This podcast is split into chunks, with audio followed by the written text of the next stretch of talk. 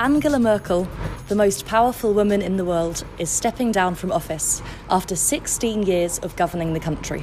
Now, all eyes are set on Germany as the country prepares for a new leadership that will redefine European politics.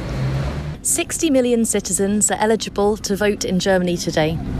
12% of them, 17 million 200, come from a migratory background in a country where migration is one of the biggest issues. We wanted to find out how people are feeling about the election today. Not only Berliners, but also people who have moved here from abroad and because of their nationality cannot vote and be represented within this country. I moved here from the United States uh, December 2019, so I'm not eligible to vote. Victor is one of the 10 million residents who lives in Germany but can't vote today. That's why we decided to go around the city of Berlin, a city where people from at least 190 nationalities live.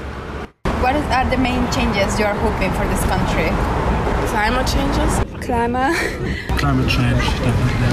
But like only that. But climate change isn't the only topic Berliners care about. Alicia is a German citizen of Turkish Mozambican descent. She is 22 years old, and this year is her first time voting. How do you feel about like growing up in Germany? Mixed feelings, I guess. Like it's better than in most countries, but it's not the best. Like I feel that I'm not as privileged like German people who are 100% German and look German, and yeah, it's, it's a difference. How do, why do you feel that way?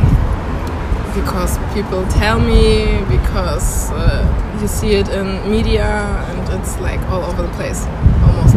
If you want to see it, you will see it. If you don't want to see it, you don't see it.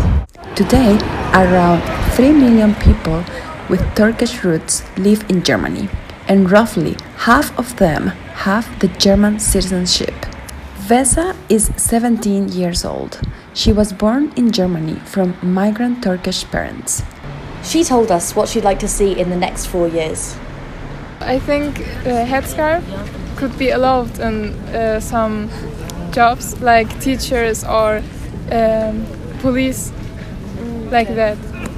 I would be uh, happy. Vesa's friend is 18 years old and from Lebanon. She also voted today. Before was uh, very was aufgeregt. Excited? excited, but I go with my uh, father and he say how I how I did this and yes, it was good. Yeah, it was good. One of the main issues that kept coming up as we spoke to different Berliners was the lack of information regarding the German voting system. Understanding the system and how the voting process goes is quite difficult. It's pretty, yeah, complicated, I guess. I didn't know how it um, works because I didn't learn it in school. Andrea is 24 years old. She has dual citizenship from her Panamanian mother and her German father. Although she was eligible to vote in these elections and wanted to, she didn't do it. This is why. It still was a bit confusing the whole process, and I did was a bit self-conscious of possibly going to the voting area and no one being able to speak English, so they've been a bit awkward because I don't speak the German language.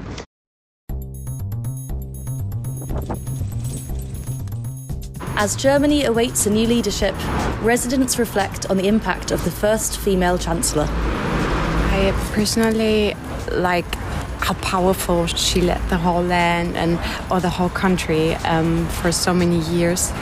She re-established uh, um, economic growth. Yeah, she she is our mother of the nation. But I think it's time for a change. Um, so I really like her, but I think it's time.